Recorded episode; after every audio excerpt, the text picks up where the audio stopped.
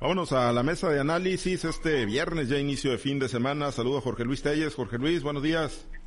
Sí, buenos días, Pablo César, muy buenos días, buenos días, Francisco Chiquete, buenos días, tengan todos ustedes. Gracias, Chiquete, te saludo con gusto, muy buenos días. Buenos días, Pablo César, buenos días, Altagracia, Luis y a todos los que hacen el favor de escucharnos. Gracias, Chiquete, Altagracia González, muy buenos días. Buenos días, Pablo, Francisco, Jorge Luis. Buenos días a toda la audiencia. Gracias. Pues vámonos a uno de los temas, Jorge Luis. Hoy el presidente López Obrador, pues festejó, ahora sí que, pues dijo que estaba muy feliz, feliz, feliz, feliz, dice el presidente, por el resolutivo ayer por la votación de la Suprema Corte de Justicia de la Nación, que mantiene viva, mantiene firme ahí la, la ley de la industria eléctrica, la llamada ley Bartlett con todo y las consecuencias que esto pueda tener, ¿no? En temas de amparo, Jorge Luis, digo, eh, al final de cuentas sí representa una gran victoria para, para el presidente Andrés Manuel López Obrador. Hubo pues duros señalamientos a los ministros en las horas previas a esta decisión y ayer, bueno, pues eh, le salieron las cuentas, aunque pues digo, leyendo ahí eh, resúmenes y comentarios de, de, expertos y de analistas, dicen no fue un triunfo total para, para el presidente, ni fue tampoco para quienes lo querían echar abajo la, la ley de la industria eléctrica Jorge Luis, eh, pues ayer, ayer ¿qué fue para el presidente López Obrador? ¿Fue finalmente una victoria? No, no, no, no, no, no creo yo así, porque finalmente se mantiene la posibilidad de la presentación de juicios de amparo, ya que es parte de aquellas empresas afectadas por esta ley. Fíjate que es bueno aclararla. A veces que había alguna confusión, ¿no? Porque algunas personas con las que yo tengo trato diario me preguntaban, bueno, ¿por qué este se está, cuál es la ley? Está relacionada con la ley eléctrica, pues que se va a aprobar la próxima semana o que cuando menos se va a discutir. Había una confusión, ¿no? Mezclar una cosa con la otra. Y es bueno puntualizar, pues que nada tiene que ver, nada tiene que ver, son cosas totalmente diferentes. Esta es una reforma a la ley eléctrica que se dio el año pasado y en la cual, en la cual hubo pues no hubo una, una, unanimidad total y ahora pues la Suprema Corte pretendía declararla anticonstitucional, lo que no se logró, ¿no? Finalmente la ley sigue siendo constitucional, pero ¿cuál es lo que pasa con el presidente López Obrador? Que de cualquier manera, con cuatro votos, eh, con cuatro que se tuvo en la Suprema Corte, únicamente se declara constitucional, pero hay facultades para que las empresas afectadas puedan promover juicios de amparo cuando no, cuando sienten que sus intereses están afectados.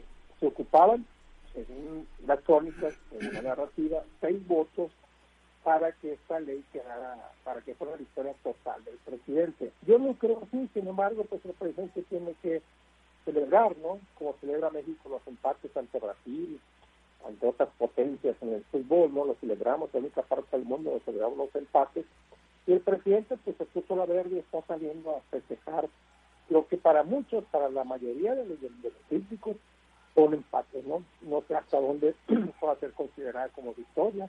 Igualmente tampoco fue victoria para, para los eh, contrarios al presidente, porque pues, la ley, la ley, la, esta, ley fue declarada como constitucional y ahí está vigente todavía. Te digo, repito, ¿no? No sé ustedes, pero pero sí hubo cierta confusión en que la gente decía, bueno, pues cómo se está declarando constitucional una ley que todavía no se aprueba, pensando que quizás se referían a la, nueva a la nueva a la reforma eléctrica del presidente que, podía aprobarse la, la, semana entrante si es que se tienen los votos suficientes para ello. Hasta ahorita, hasta ahorita las cuentas lo dan. Hasta ahorita esa ley no tiene todos los votos suficientes para su aprobación a como lo que el presidente, sin estar en ningún punto ni una coma. Podría ser que sí, pero tendrá que ceder el presidente muchas cosas. O sea, tendrá que conceder algunos puntos, algunos puntos de vista, algunas adecuaciones que haga la oposición sobre este particular, así como el presidente dice. Entonces le quité un punto de la coma, yo le doy difícil. Me parece importante precisar por aquello de ciertas, de ciertas confusiones que se armaron, sobre todo con la difusión que se dio ayer a esta discusión en la Suprema Corte de Justicia que hasta se transmitió en vivo con los principales canales de televisión del país. Sí, eh, efectivamente, y me parece importante la, acotación y la precisión que hace Jorge Luis, ¿no? De, diferenciar lo de ayer con lo que viene, ¿no? Para, para la reforma constitucional que está promoviendo y que está proponiendo el presidente Andrés Manuel López Obrador Chiquete. Sin embargo, pues sí se envolvió en la bandera de México el presidente ayer luego del resolutivo y dijo que se trataba de una decisión histórica, patriota y en beneficio del pueblo mexicano no solo se envolvió en la bandera de México, se lanzó desde la, derecha Juan para, para, enfrentar a los gringos. Sí, sí. Este, porque hoy en la mañana dijo que respecto de la declaración del embajador estadounidense en México, en el sentido de que esta aprobación abre la puerta a un proceso judicial muy largo y muy tortuoso que va a generar problemas. El presidente dijo que no, que no hay ninguna violación legal, que no hay ninguna violación a los tratados del libre comercio con Estados Unidos y Canadá, y que con todo respeto, pues nomás no, no, no tiene razón el, diplomático gringo. Y esto, pues es una buena expresión para el público local, y para, para sus seguidores que, están metidos en, en, este discurso del nacionalismo ultranza. Pues sí, miren qué, qué bien, los gringos toda la vida nos han fregado y López Obrador les hace frente. Pero resulta que es mucho lo que está en juego, resulta que sí hay enfrentamientos eh, por venir en los, en los tribunales, no solo nacionales, sino internacionales, porque México se comprometió a respetar determinados lineamientos que no se están considerando en la ley eléctrica. El presidente dice que el, país tiene la obligación de combatir la corrupción y que eso le da una cobertura para no atender las demás exigencias de electricidad, de energías limpias, de libertad a la, a la, a, la inversión, de respeto a los contratos que ya están vigentes. Y eso pues es una chicanada. En la realidad, los argumentos ideológicos del presidente no tienen absolutamente nada que ver con las exigencias jurídicas nacionales e internacionales. Sea, no lo tienen, que al no haber sido declarada formalmente inconstitucional esta ley, tiene todavía la posibilidad de ser atacada mediante amparos. Y, en esos amparos, pues pueden llegar otra vez a, poner en condición de, cuestionamiento formal a la, ley, la ley eléctrica que está, que, que entra en vigor con este acuerdo. ¿Por qué? Porque, bueno, si hay dos, si hay tres amparos que se, que se ganen en contra de esta ley, como ya se habían ganado varios más, se jurisprudencia y se vuelve a dejar fuera de, vigor. Entonces, el presidente ante esta situación, ante este riesgo que existía ya desde cuando él mandó la ley y se le aprobó, fue por eso que envió una nueva iniciativa, que es la que se va a discutir la semana próxima en la Cámara de Diputados. Y bueno, pues ahí se va a decidir eh, la realidad definitiva de este, de este proyecto del presidente.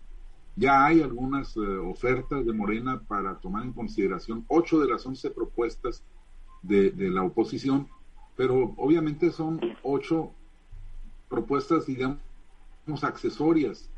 Las tres fundamentales quedan fuera, que son los que han generado el conflicto, la, el respeto a los contratos ya vigentes la, posibilidad de que otras empresas puedan participar eh, en la generación eléctrica y además hacerla llegar a quienes eh, pueden estar asociados con ellas y, la, la, independencia de uno de los organismos reguladores, que es a lo que se ha negado Morena durante todo este tiempo y es en lo que no quieren cambiar. Entonces difícilmente puede llegar a acuerdos.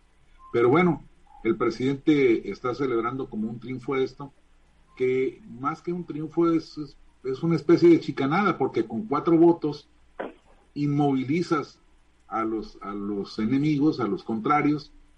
Y bueno, vamos a ver cómo se siente si la oposición se mantiene firme, que con una tercera parte de la Cámara eviten el paso de la reforma constitucional que a él le interesa cuando él tiene las otras dos terceras partes. Eso es, es una de las cosas raras de las leyes mexicanas, pero ahí están esas dos posibilidades. Sí, y eso es lo que viene Altagracia y qué podríamos esperar. Digo, al final de cuentas, ahí en la Suprema Corte le salieron las cuentas al, presidente con los cuatro ministros para mantener viva su, ley eléctrica, pero ¿qué, ¿qué vendría allí para también la reforma constitucional, que es la otra lista, que es el otro tema, ¿no? ¿Le saldrán las cuentas al presidente o se mantendrá firme la oposición? Mira, yo considero que esto fue un triunfo con sabor a derrota para algunos y una derrota con sabor a triunfo para los otros, ¿no? Ni uno perdió todo, ni, ni, tampoco lo ganó, ninguno de los dos bandos, al reconocerse que esta reforma o esta, esta discusión que se llevó a cabo ayer en la Suprema Corte deja la posibilidad para que haya, este, que vengan posibles amparos, creo que finalmente eh, las personas que están involucradas o los entes que están involucrados los van a hacer valer de alguna manera cuando se llegue el caso. Lo que es un hecho es que se reconoció también el tema de los, de los combustibles fósiles, que se prioriza el, eh, utilizar energías limpias en vez de las eh, energías este, que, derivadas del petróleo, ¿no? ¿Por qué? Porque eso ya viene derivado de tratados internacionales. También es importante reconocer que tan no ganó el presidente, que finalmente, como lo dice Francisco aquí, se ha comentado en otros foros también, en otras mesas, es que la próxima semana se va a discutir y se prevé que se acepten algunos de los cambios que, que promueven, eh, en este caso, los adversarios del presidente. O sea, no es un triunfo eh, para todos ni tampoco es una derrota. Creo que finalmente se deben de sentar a negociar y, y, lo, y lo que importa aquí es que realmente a los mexicanos nos llegue más barato el recibo de la luz, porque por más que se platique de que si se utilizan energías limpias, de que si se mete la competencia, de que si se favorece a tal o cual empresa o si favorecen a la empresa del gobierno, esas empresas son de, son de los mexicanos y es cosa lo más alejado de la realidad que existe, porque tanto la Comisión Federal de Electricidad como Petróleos Mexicanos, realmente nosotros como dueños, y lo digo entre comillas como dueños, realmente no estamos disfrutando ni siquiera por un momento de esos beneficios que tanto se platican, no por este gobierno nada más, sino también por los gobiernos del pasado, ¿no? Finalmente creo que debería de ser tendencia a, mejorar las condiciones de suministro, de ampliación de la red eléctrica, para que todos los mexicanos pudieran lograr esto, ¿no? Independientemente de lo que sea. Ahora, también se reconoce que hubo eh, empresas favorecidas con algunos, con algunas concesiones eh, que estuvieron alejadas de, de, los procesos legales y eso lo reconoce la Corte el día de ayer también. Entonces, son situaciones que te digo, están saliendo eh, a la luz pública y, y, realmente muchos de los mexicanos pues pensamos que existe, pero que te lo diga ya, en, que te lo digan ya reconocido a nivel nacional y por un órgano como es, del mismo valor, em, del mismo peso específico como es el ejecutivo, como es el legislativo, que te lo diga el judicial, bueno, pues ya de alguna manera eso sí sienta, sienta un precedente, ¿no? Ahora, eh, me, me pregunto si se sabe que esos contratos fueron otorgados o esas concesiones fueron otorgadas a la luz corrupción, ¿por qué no se hace una investigación o dónde están detenidos o dónde están señalados aquellas personas, además de haber sido señaladas solamente como en, un, en una plaza pública donde se señala ladrón pero no se hace nada por, por revertir el daño ni mucho menos para que paguen por lo que por lo que le han causado al país. El presidente muchas veces lo ha dicho, pero de tanto que lo dice no actúa en ninguna. Entonces me parece que hay mucha palabrería y poca acción en esto. Eh, es una, lo que sí es bueno es que haya discusión sobre este tipo de temas sin que se cierren los grupos, ni los del presidente, ni los adversarios del presidente, que de verdad se sienten a legislar y se sienten a construir mejores acuerdos que, como te dije al principio, sean en beneficio de la ciudadanía y no en beneficio de unos cuantos o de la clase privilegiada de la de ayer y de la que se construye en este momento en este país. Bien, pues eh, ahí está y vamos a esperar la, semana entrante, ¿no? También ahí con la discusión de la reforma constitucional, aunque ya dijo el presidente hoy, ¿no? Que si no le salen las cuentas para la reforma constitucional se avienta una reforma a la ley minera, ¿no? Que ocupa ahí mayoría simple para proteger el litio de, de los intereses extranjeros. Así que bueno, pues si no sale con todas las victorias, así con como el América, pues mínimo con un empatito, ¿no? O mínimo que no lo goleen, pues así como el América. Bueno, Jorge Luis, pues la gente yo la veo muy despreocupada. Las autoridades nos están vendiendo la idea de que ya no hay COVID, pero las estadísticas, las cifras dicen otra cosa, Jorge Luis, en la realidad que tenemos. Fíjate que a mí siempre me, me ha llamado la atención cuando la gente habla de la pandemia, como cuando dice cuando estamos en pandemia, que hablan en pasado de la pandemia, cuando la pandemia, pues la verdad es que nunca se ha ido. y estamos a cosa de nada. Yo creo que ya estamos, de hecho, en una, lo que sería, no sé, ya perdí la cuenta, una cuarta, quinta ola, que podría llegar con mucho más fuerza de la que llegó con el Omicron. No sé si esto todavía ha sido Omicron o sea la nueva variante que se acaba de descubrir. Pero lo cierto es que, mira, el, el, miércoles, el miércoles nos salieron con 12 mil nuevos casos, cuando cuando el reporte ya estaba en dos, dos, tres mil casos diarios y bajando en, en, caída libre el COVID. Y de repente eh, nos sale con 12 mil y luego con 32 mil casos. O sea, esto es como cosa de infarto, ¿no? Y lo peor es que no se le da a la gente una explicación. Hasta ahorita, hasta ahorita yo no he escuchado una, este, una explicación, una declaración del gobierno federal en el que diga a qué se debe esta ola.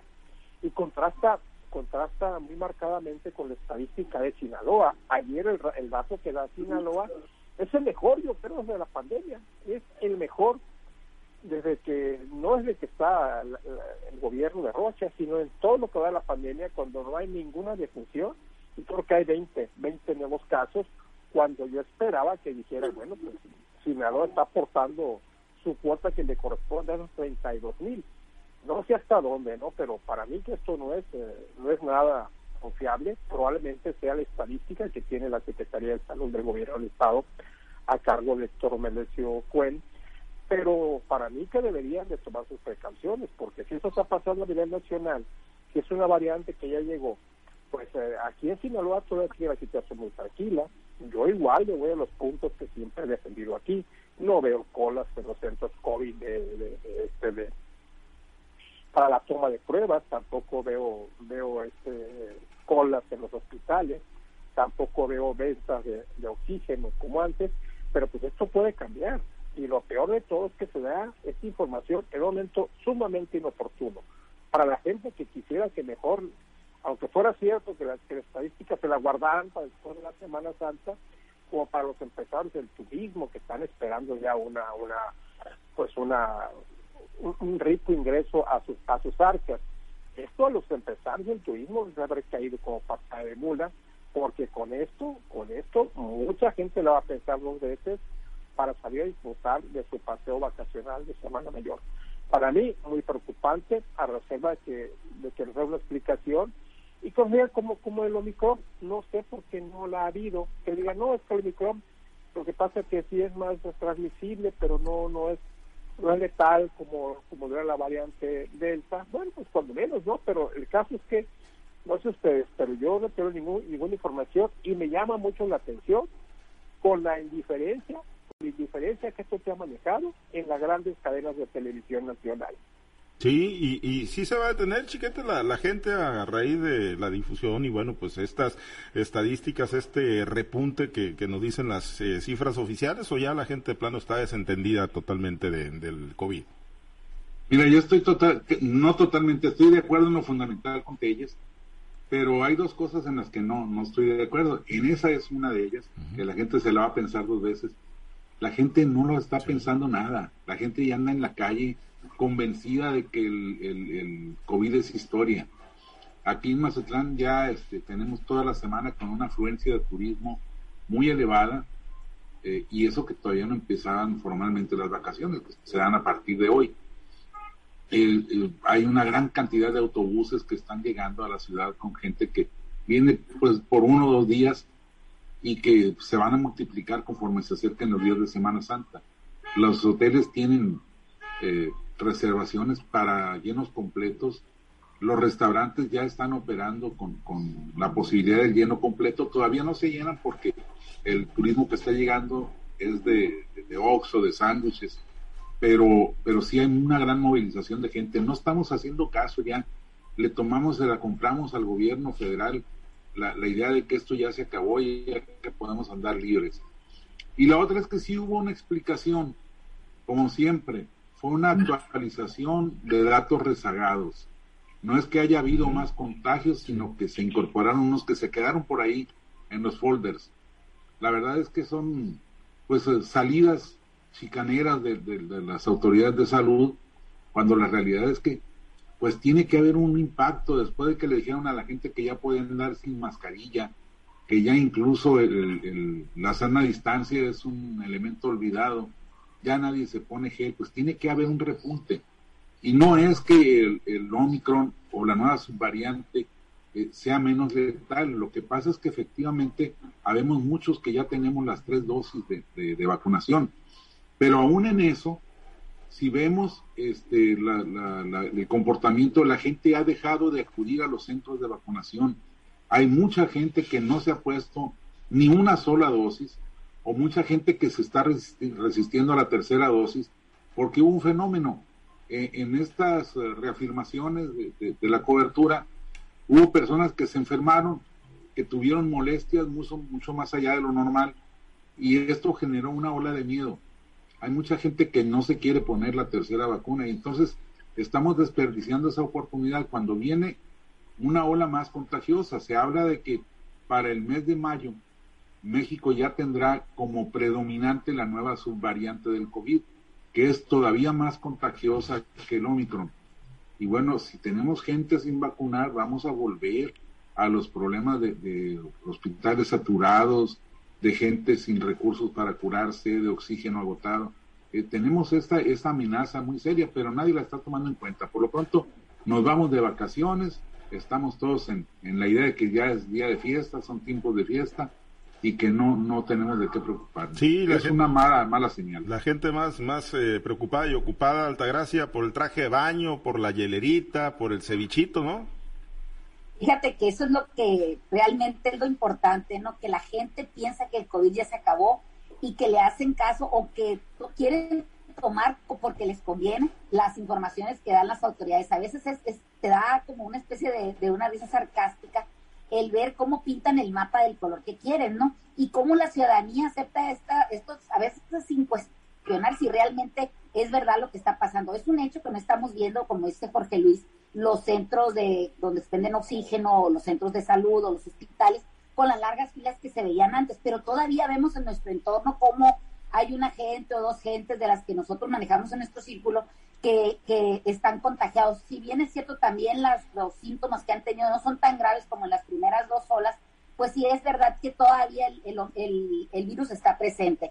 Ahora, también lo que me causa a mí sorpresa es cómo después de dos años las mismas autoridades siguen manejando las mismas deficiencias en el manejo de las cifras de la enfermedad. ¿Cómo es posible que digan son 32 mil casos que estaban desde el 2021 como si fuera esto pues eh, le quitara la gravedad, ¿no? O sea, es más grave aún esto que, la misma autoridad no haya podido controlar eh, de manera eficaz las cifras, ni siquiera llevar ese récord que estamos padeciendo desgraciadamente en nuestro país. ¿Cómo pintan ahora el mapa de verde, de verdecito, de verde más fuerte? El caso es que es una gama de colores en verde que no lo habíamos visto antes. Me parece que siguen siendo muy, muy este, lamentables. La verdad, la capacidad con la que se ha manejado el censo o el, el número, la numerología de la enfermedad en, en, México. No se puede confiar, no se puede desdeñar tampoco, ni tampoco lanzar las, las cadenas, las campanas al vuelo, pero es un hecho que, que lo que se ha logrado de contener